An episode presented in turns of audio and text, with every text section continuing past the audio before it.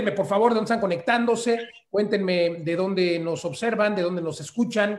Quiero que nos manden sus mensajes, por favor, para saludarlos y sobre todo para ver qué quieren que le pregunte a Fernando Vázquez, que esta noche se encuentra con nosotros. Fernando Vázquez, director de estrategia y desarrollo de negocios de nuevos negocios, más bien de Intelimétrica. Desde el nombre de la empresa, querido Fernando, muchas gracias por conversar con nosotros. Buenas noches.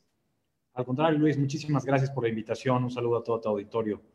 Eh, como siempre, muy emocionado de platicar de estos temas de vanguardia. No, pues muchas gracias. Eh, al contrario, te felicito a ti por poner a, pues a disposición del mundo inmobiliario herramientas tan importantes como JALS, que vamos a hablar un poquito más adelante de ella, pero quiero empezar por preguntarte, cómo funciona la inteligencia artificial. Hay personas que le tienen miedo y hay que entender que inteligencia artificial no es un bot, porque a veces creemos que ya pusimos un bot, que por cierto lo ponemos y da igual porque el bot contesta y nosotros nunca contestamos, entonces ahí ya estamos mal, ¿no? ¿Qué, es la inteligencia artificial?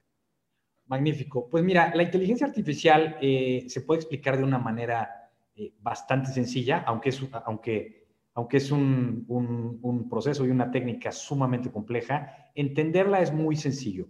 Vamos a empezar por describir lo que es un algoritmo.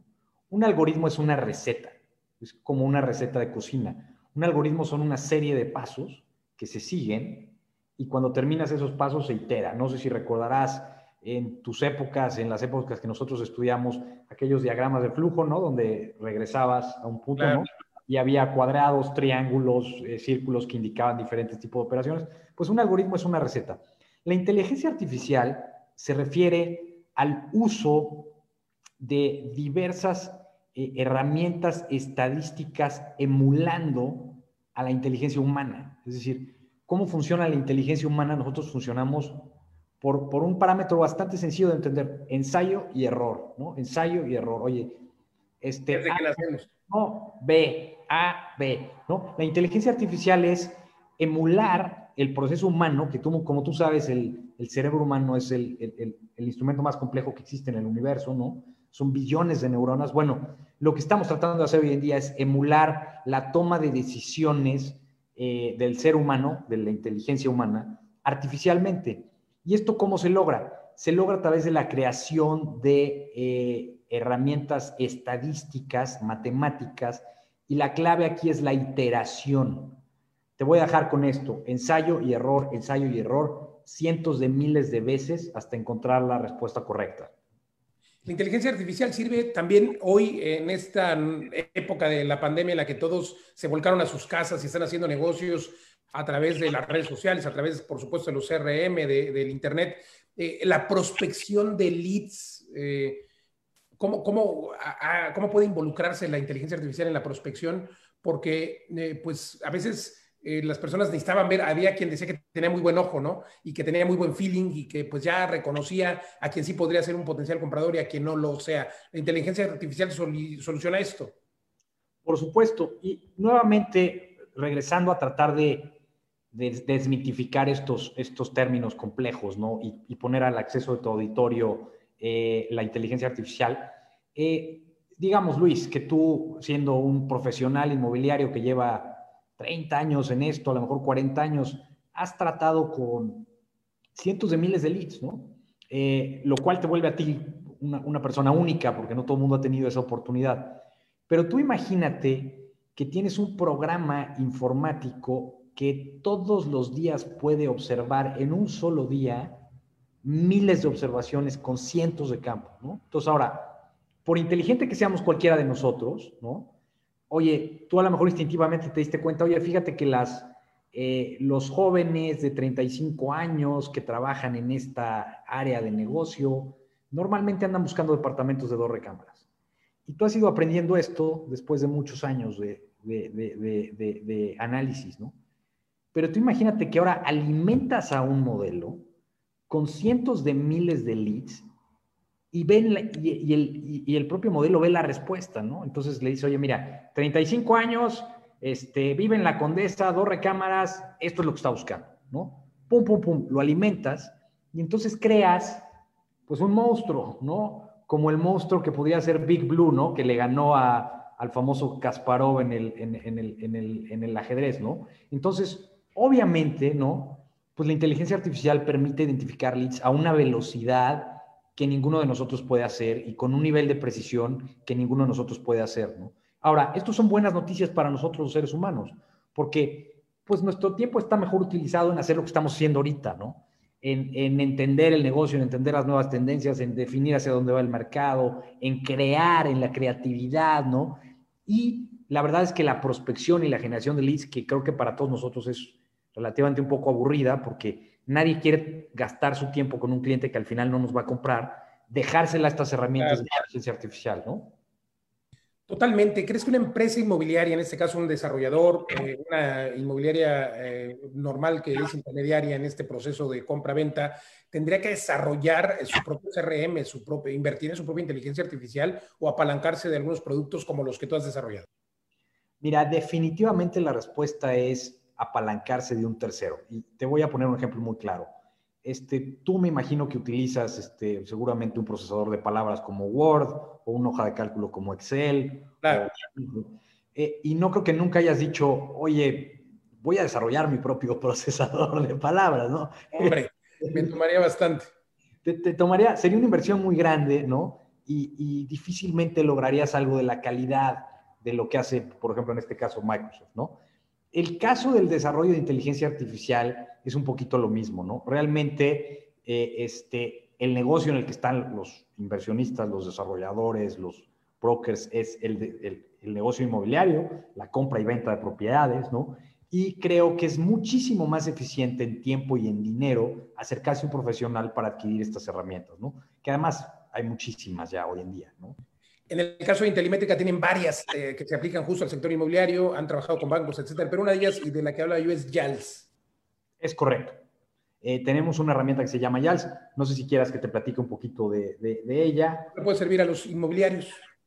Eh, correcto. Mira, YALS es una herramienta que desarrollamos nosotros para solucionar una de las preguntas clave en cualquier transacción inmobiliaria, que es cuánto vale el activo, ¿no? Cuánto vale la casa o cuánto vale el departamento que se está tratando de transactar. Eh, esta es una pregunta muy importante porque hay un contenido emocional de ambos lados, ¿no? Eh, y siempre es difícil llegar a un valor que sea lo más objetivo posible. Entonces, lo que nosotros hicimos fue, nuevamente explicando este tema de la inteligencia artificial, observar cientos de miles de transacciones en la zona, en zonas similares, generar comparables y crear un algoritmo que determine el valor al cual se debería de transactar la propiedad. Ojo, no es un punto específico, es un rango de valor, ¿no? Entonces, dependiendo de dónde se encuentra esta propiedad, pues si la propiedad eh, está en el rango alto, porque es una propiedad que, este, que tiene características eh, superiores a las del mercado, pues va a estar en el rango alto. Si no va a estar en el rango bajo, también depende oye, ¿qué tanto me gusta la propiedad? ¿no? Tienes derecho a decir, oye, esta propiedad me encanta, pues voy a pagar más sobre el rango alto. Pero es un rango para que la gente tenga un punto de referencia, que está basado nuevamente en cientos de miles de transacciones, tanto ofertas en el mercado libre como ofertas de eh, los, los bancos. Nosotros, como mencionaste, trabajamos con la banca en México, la banca hipotecaria, entonces tenemos acceso a cierta información que nos permite entender los precios de cierre de las viviendas y todo esto nos ayuda a calibrar estos algoritmos. ¿no? Importantísimo, por supuesto, el precio de cierre porque es muy diferente al precio que tenemos de venta. Oiga, le agradezco mucho a eh, Fernando que esté conversando con nosotros y lo invito a que escuche el podcast en todo momento. Lo puede escuchar en Spotify o en plataformas como Imagen Digital y, por supuesto, en nuestra página web www.mundoinmobiliario.tv. Muchas gracias, mi querido Fernando, por conversar con nosotros. Continuamos aquí en Mundo Inmobiliario. Fernando, te decía yo justamente, eh, pues tenemos que tener datos ciertos, ¿no? Porque un inmobiliario que desafortunadamente no tiene estos datos que ustedes tienen, empieza a hacer su famoso análisis de mercado comparativo, ¿no? Y toma un muestreo de los datos que se están publicando en los portales inmobiliarios, pero que son muy diferentes. Eh, creo que es importante tener justo esta data que ustedes tienen y algo que yo he, le he preguntado aquí en estas entrevistas, en este programa, a personas como el presidente del Colegio de Notarios, le digo, oye, ¿por qué no pueden compartir los notarios estos datos que permitirían alimentar más los datos. En otros países, Estados Unidos, te pongo el ejemplo, tú puedes eh, muy sencillamente, y es público, tener el dato exacto de cuánto vale una propiedad en una calle, si es en esquina, gracias a la inteligencia artificial, pero sobre todo gracias a todos estos datos. ¿Qué iniciativas eh, propondrías en México para que esto suceda? Porque sé que ustedes tienen datos, pero no son todos. Pues mira, lo que acabas de mencionar es muy interesante. Eh, este, qué afortunado que hayas tenido esta plática. Yo sé que eh, hace algunos meses eh, eh, platicamos con un grupo de notarios que nos decían que hay un, todo un proyecto muy ambicioso de, tecnología en cuanto al registro público de la propiedad y en cuanto a que estos datos se vuelvan más abiertos. Sé que el gobierno de la Ciudad de México tenía un proyecto donde iban a abrir un API para que nosotros pudiéramos conocer algunos de estos datos. Entonces, definitivamente, pues un tema es la transparencia pública en los datos del registro público, como su nombre lo indica, ¿no? De la propiedad, ¿no? Eh, hay, hay, hay, un, eh, hay otro punto a tomar en cuenta que es la privacidad de los datos, que como sabes se ha vuelto muy importante, ¿no? Algunos dicen que la Ley Federal de Protección de Datos en Posesión de Particulares impediría compartir estos datos. Correcto, es una, fíjate que en nuestro caso, por ejemplo, nosotros tenemos unos contratos muy estrictos con los bancos, entonces no podemos eh, no podemos compartir información de manera granular, simplemente utilizamos esta información para la calibración de modelos. Entonces, hay un balance entre lo público y lo privado, entre el interés de entender mejor y poder determinar mejores precios, pero proteger también. Imagínate, Luis, que tú eh, compraste tu casa y, desgraciadamente, dado, dada la situación social en la que vivimos a veces, que alguien se metiera a ver cuánto vale tu casa y utilizar esa información para hacerte daño. Entonces, es un tema complicado, ¿no? Hay, hay que balancear un poquito este, estos, estos, estos, estos temas, ¿no? Este es un tema, eh, pues yo te diría, legal, ético, filosófico, ¿no? Mi posición es, pues busquemos siempre llegar a un punto medio donde sirvamos a la comunidad y al mismo tiempo protejamos al individuo, ¿no? Totalmente de acuerdo. Y creo que importante lo que decías, y también esto mismo me lo han dicho varios presidentes de colegios de notarios, tanto el presidente del Colegio de Notarios Nacional y de algunas entidades me lo han compartido también, que pronto tendrán lista esta tecnología que unirá al registro público eh, con las notarías, la firma electrónica ya será también una realidad, el blockchain, que seguramente conoce demasiado el tema, que ya se aplica en algunos países nórdicos, por ejemplo, y que, bueno, hará que en nuestro país y en cualquier lugar del mundo esta tecnología permita que si a ti te gusta la casa, para los que nos están escuchando y viendo, oye, pues tú le das clic y ahí mismo puedas transaccionar, o sea, puedas comprar y en un minuto puedas decir, si la compro, pasa los recursos y se pone en el registro público a tu nombre, es la nota, todo. O sea, este es el futuro que la pandemia ha acelerado. Se estimaba que esto podría estar listo en, durante esta década, finales de la misma, pero la pandemia lo ha acelerado para que esté listo en uno o dos años. Así lo ves. Y bueno, también, eh, segunda pregunta relacionada a ello, es, eh, ¿ustedes creen que cuando pudieran tener todos estos datos desaparecerían los, los valuadores, eh, porque pues, la inteligencia artificial no permite errores, hay que decirlo, y el factor humano, eh, pues siempre podría ser que hubiera algún error. Eh, ¿Cómo lo ves? Pues mira, es una pregunta bien interesante. mira, ciertamente, cada casa, vamos, vámonos por, por segmento socioeconómico, ¿no? Las casas del Infonavit, por ejemplo, pues son normalmente todas muy similares, todas en la misma ubicación, todas digamos, tienen el mismo tipo de cocina, el mismo tipo de piso, el mismo tipo de todo, ¿no? Son... El mismo valor, podríamos decir también. Podríamos decir que prácticamente son idénticas, ¿no? Por lo tanto, incluso tú sabes que estos avalúos se hacen hoy en día por paquete, ¿no? Eh, y normalmente diría, oye, pues estos avalúos se deberían de poder hacer de una manera automatizada. Tendría que ir siempre algún visitador, o sea, el, el, el rol del evaluador, tendría que haber alguien, aunque hubiera un dron y aunque hubiera una serie de cosas que vigilan todo esto, tendría que haber una persona que fuera a dar fe de que estas viviendas existen, ¿no? Y que validara ciertas cosas, que no sería necesariamente eh, un, un, un valuador en el sentido de que él utilizaría su criterio, sino simplemente alguien que diera fe de que existen estas casas, tienen las características que tienen y que revisara un poquito el trabajo que hizo el, el, algoritmo, ¿no? Conforme va subiendo en la escala eh, de, de, las propiedades hasta llegar, por ejemplo, a una propiedad residencial plus, bueno, ahí ya tienes un tema de que, eh, hijo, pues, este, quién es el arquitecto, este, eh, eh, hacia qué cara da, da, al mar, no da mar, este, oye, el piso que hicieron a lo mejor es un piso este, que es de estos nuevos pisos que estamos viendo, que son los pisos, estos cerámicos, pero colados, pero con, con algunos grabados incluidos, ¿no? Las lámparas que tienes son a lo mejor. Entonces.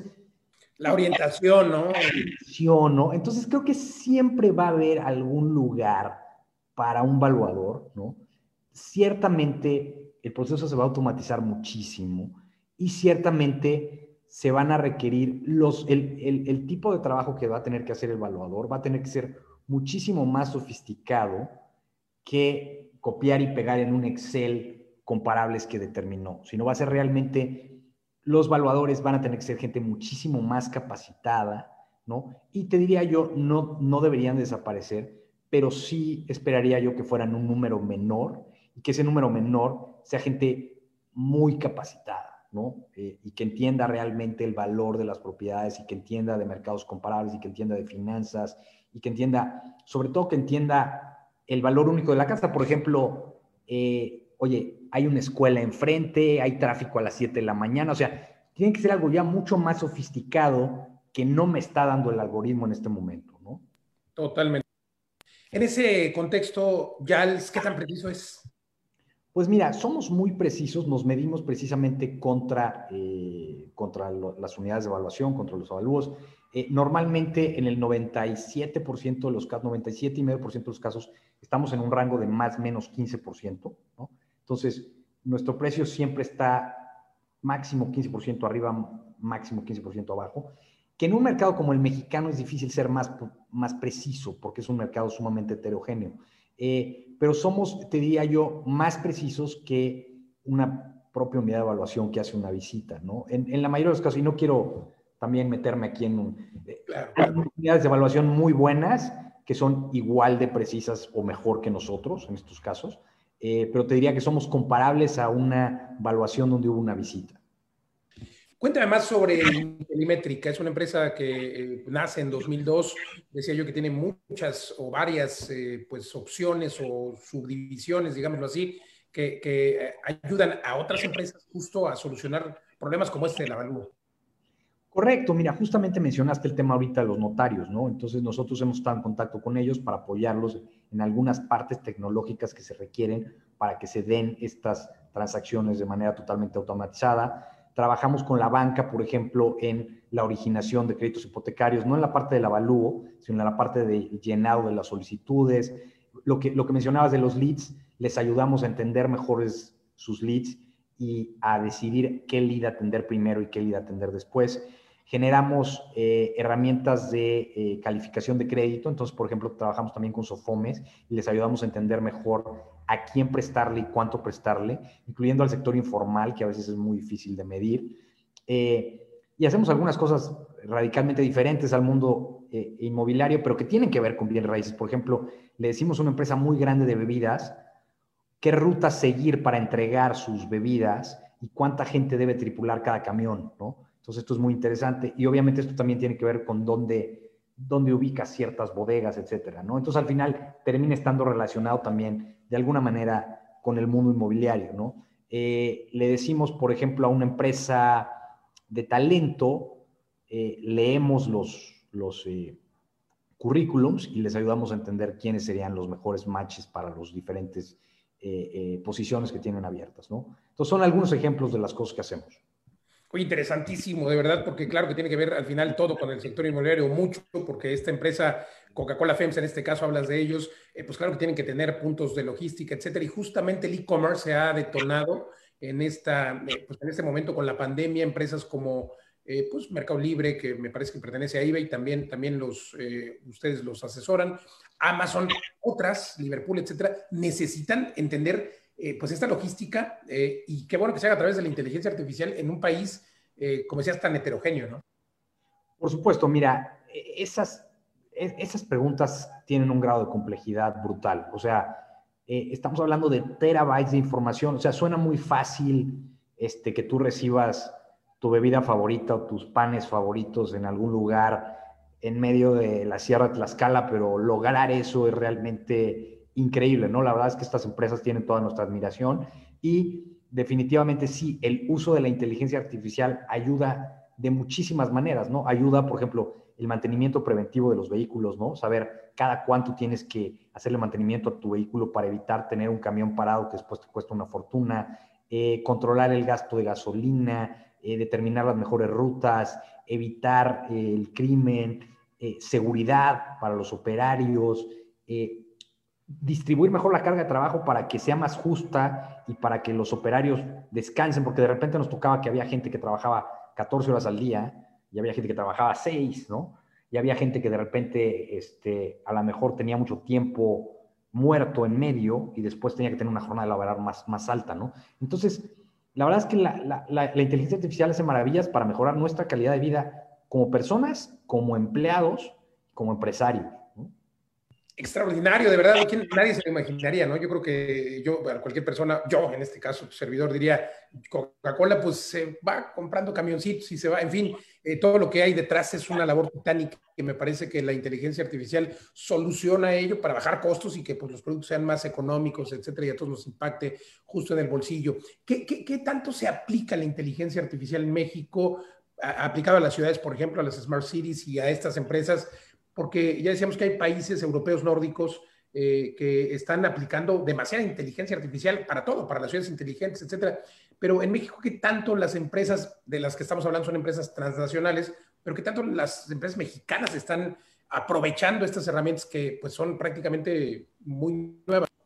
Pues mira, estamos empezando. Este, agradezco la invitación a tu programa para poder eh, de alguna manera evangelizar en este sentido. Nosotros eh, estamos presentes en foros, eh, y nos acercamos, nos tratamos de acercar a la gente para desmitificar esto, ¿no? Eh, ciertamente las empresas mexicanas, eh, por decirlo, Fortune 500 o, las del mundo ejecutivo, las 500 que tienen ustedes, este, las 500 empresas más grandes de México. las mil, las mil. Las mil son ahora, ¿no? Las mil, las mil empresas de, de, de, de mundo ejecutivo. nosotros trabajamos con muchas de ellas. Eh, y empiezan, mira, hay un tema de un poquito del huevo y la gallina, ¿no? No te voy a mentir. Estás innovando y cuando estás innovando estás tomando un riesgo, ¿no? Te, platicaba cómo la inteligencia artificial funciona con ensayo y error, ensayo y error. Va a haber errores, cabrón, ¿no? Te, tendría, te estaría mintiendo si te dijera que todo va a ser este, salir al mar y el viento a favor y el solecito y sacas la vela y, y tu picnic y no es así.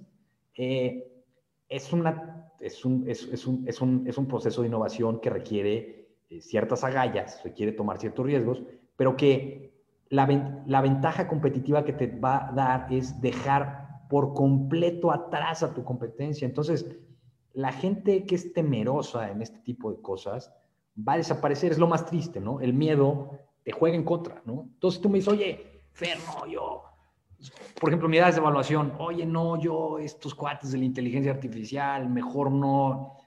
Las unidades de evaluación que se han acercado con nosotros y nos han dicho, oye, yo quiero trabajar contigo, este, que nos han dicho, oye, ayúdame a mí a desarrollar mi tecnología, o que lo han hecho por sí mismas. ¿eh? Hay, hay, hay, hay, unidades de evaluación hoy en día que tienen herramientas de inteligencia artificial y que compiten con nosotros. Eh, está bien, eso es lo que tiene que pasar. Eh, cuando tú te vas al otro lado y dices, oye, ¿sabes qué? Este, mejor seguimos haciendo las cosas como las veníamos haciendo, ahí sí el riesgo es un riesgo mucho más grande que desaparecer. Entonces yo te diría, oye, de tu budget de CAPEX que tienes cada año, toma, determina si va a ser el 10, el 15, el 5% y aplícalo a proyectos de riesgo en, el área de inteligencia artificial. Que si te acercas a un profesional, realmente son riesgos bien acotados, ¿no? Eh, pero necesitamos que los mexicanos seamos más echados para adelante en ese sentido, ¿no?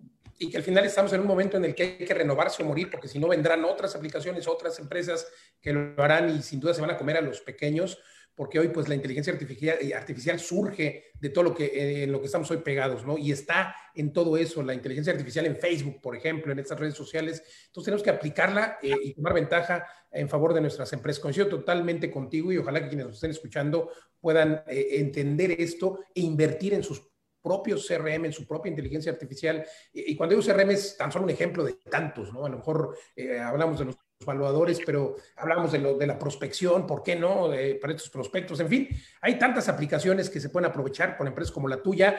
Eh, mi querido Fer, que eh, Tocayo, pocos lo saben aquí eh, al aire, que yo también, mi segundo nombre es Fernando, así que somos Tocayos. Oye, preguntarte, mi querido Fer, eres un hombre exitoso, preguntarte por, por emprendimiento. ¿Cómo emprender? ¿Qué le dirías a los emprendedores? Aquí tenemos muchos emprendedores que siempre nos escuchan ¿Cómo hay que emprender? Hay que atreverse ese momento y luego, eh, ¿cómo se puede uno convertir en exitoso en lo que haces? Hay que tener pasión. Cuéntanos. Pues mira, eh, primero que nada, eh, gracias por la pregunta, me siento halagado, ¿no? Lo primero que te diría es que el éxito es una definición personal, ¿no? Entonces, pues no sé si soy, a ver, soy exitoso, yo me considero una persona muy exitosa en mi propia definición de éxito, ¿no? A lo mejor para otra persona, pues no lo soy, pero para mí yo soy una persona exitosa. Entonces, lo primero que te diría es que el éxito lo definimos cada quien. Y el éxito puede ser eh, tener un negocio que te permite crear una familia y tener tiempo para estar con tus hijos. El éxito puede ser tener una empresa que te ayuda a generar fuentes de empleo. El éxito puede ser eh, solucionar un problema como el problema de las ciudades, como, oye, estoy harto de estar parado en el semáforo todos los días, yo quiero arreglar ese problema, ¿no? Entonces, lo primero que te diría es el éxito es personal y te agradezco, te agradezco el, honor de, considerarme una persona exitosa, ¿no? Eh, ¿Cómo emprender? Pues mira, eh, pues con muchas agallas. Eh, nunca, tú eres un emprendedor, al igual que yo, al igual que, mucha gente que estamos en este ecosistema, nunca vas a estar listo, ¿no? yo creo que este, hay un momento en el que uno se tiene que aventar, este, hay una serie de cuestiones que te preparan para esto. Definitivamente la, preparación académica puede jugar un rol, pero todos sabemos de Bill Gates y de un montón de gente que no fueron a la universidad y son exitosísimos, ¿no? Entonces, mira, te diría, eh, se necesita eh, una conciencia del riesgo que estás tomando, ¿no? También no te invitaría a hacerlo de manera nada más abrupta, de órale, aviéntate, no, bueno, eh, tienes que tener, tienes que saber que eh, el camino va a ser difícil, sobre todo los primeros años van a ser difíciles. Entonces hay que estar preparado en ese sentido personalmente en cuanto a tus gastos, en cuanto a tu familia, en cuanto a todos, a que te estás aventando, yo lo podría decir, como correr un maratón, ¿no? Hoy vas a correr un maratón, pues hay que entrenar, hay que ver qué vas a comer, hay que ver, ¿no? Entonces te diría, oye, hay que estar preparado en ese sentido. Definitivamente tienes que tener la pasión que mencionabas, ¿no? Porque pues esto no es fácil. Eh, no hay un cheque que te cae a ti cada mes, ¿no? Este, no es algo sencillo, hay pandemias, ¿no? O sea, este año ha sido un año terriblemente difícil. Para los emprendedores nos ha pegado fuerte. Fuertísimo. Entonces, si no te gusta mucho lo que haces, este, pues eventualmente vas a, vas a querer regresar a otro tipo de camino, ¿no? Eh, y finalmente te diría, este, esto va a sonar un poquito esotérico, pero tienes que tener fe, Tienes que tener fe en ti mismo, en tus capacidades, en nuestro país, en nuestra gente y, tomar esa fe y construir algo, ¿no? Construir algo que no existía antes, ¿no? Eh, entonces, te decía, normalmente el emprendimiento empieza por solucionar un problema que tú viste y que alguien tiene que tener las agallas de decir, oye, vamos a solucionar este problema, ¿no? Como, como alguna vez tú dijiste, oye, en México hace falta un canal de comunicación para la gente que está en el mundo, en el mundo inmobiliario, ¿no? Y alguien lo tiene que hacer y, alguien toma el riesgo y seguramente hoy yo te veo y digo, oye, pues Luis está todo arma, tiene miles de seguidores, pero no, no, me, no me sé todas las piedritas que has tenido que pasar y no sé todas las noches que habrás estado ahí pues calculando la nómina y viendo cómo le hacemos y a lo mejor incluso sacando créditos con garantías personales. O sea, no lo quiero romantizar de más, ¿no? Sea, no es un camino para todos, pero definitivamente es un camino para la gente que quiere hacer un mundo mejor. Totalmente de acuerdo, nos quedamos con eso, solucionar problemas como este que decías, oye, ya me cansé de estar parado aquí en el semáforo cinco minutos y que no pase ningún coche, hay que buscar la solución, hay que detectar el problema o la necesidad y luego ir a, solucionarlo, eh, estudiarlo, etcétera. Mi querido Fer, de verdad, gracias, un deleite conversar contigo. Eh, la última y nos vamos, eh, te quería preguntar, primero que nos dejes dos libros que recomiendes, dos mentores, tus conclusiones, también obviamente tus redes sociales y demás. Perfecto, magnífico. Pues mira, te voy a recomendar a dos mentores. Eh, Chip Conley, uno de los fundadores, de, el, mentor de Brian Chesky, que es uno de los eh, fundadores de Airbnb. Eh, es el inventor del concepto de hotel boutique. Tiene cuatro o cinco libros. Uno se llama Wisdom at Work, que habla de, del, del, cambio demográfico que está viendo y de cómo cómo trabajar mejor entre las, las, eh, las generaciones eh, que ahora tienen ya 50, 60 años y los millennials. Eh, tiene otro que se llama Emotional Equations y tiene uno, te lo voy a mandar por escrito, pero tiene el, el, que más aplica el tema específico de, de, los negocios, creo que se llama eh, Rebel Rules. Lo escribió con otro gran, también hay otro, alguien que me gusta mucho que se llama, este, que está más en el área de marketing, este, y déjame, déjame mandártelo ese, ese por escrito. Eh, entonces, ese es definitivamente uno. El otro, eh, que seguramente conoces y todo, eh, Richard Branson, Losing My Virginity, excelente, excelente libro para, para, animarse a este tema de emprendimiento. Para animarse a perder pues, lo que, la virginidad empresarial, por supuesto. mi querido Fer, no nos dejaste tus redes sociales, ¿dónde encontramos Intelimétrica? Eh, Intelimétrica, eh, intelimétrica.com.mx. Este, eh, tenemos Twitter, tenemos eh, Facebook. yo estoy también en LinkedIn.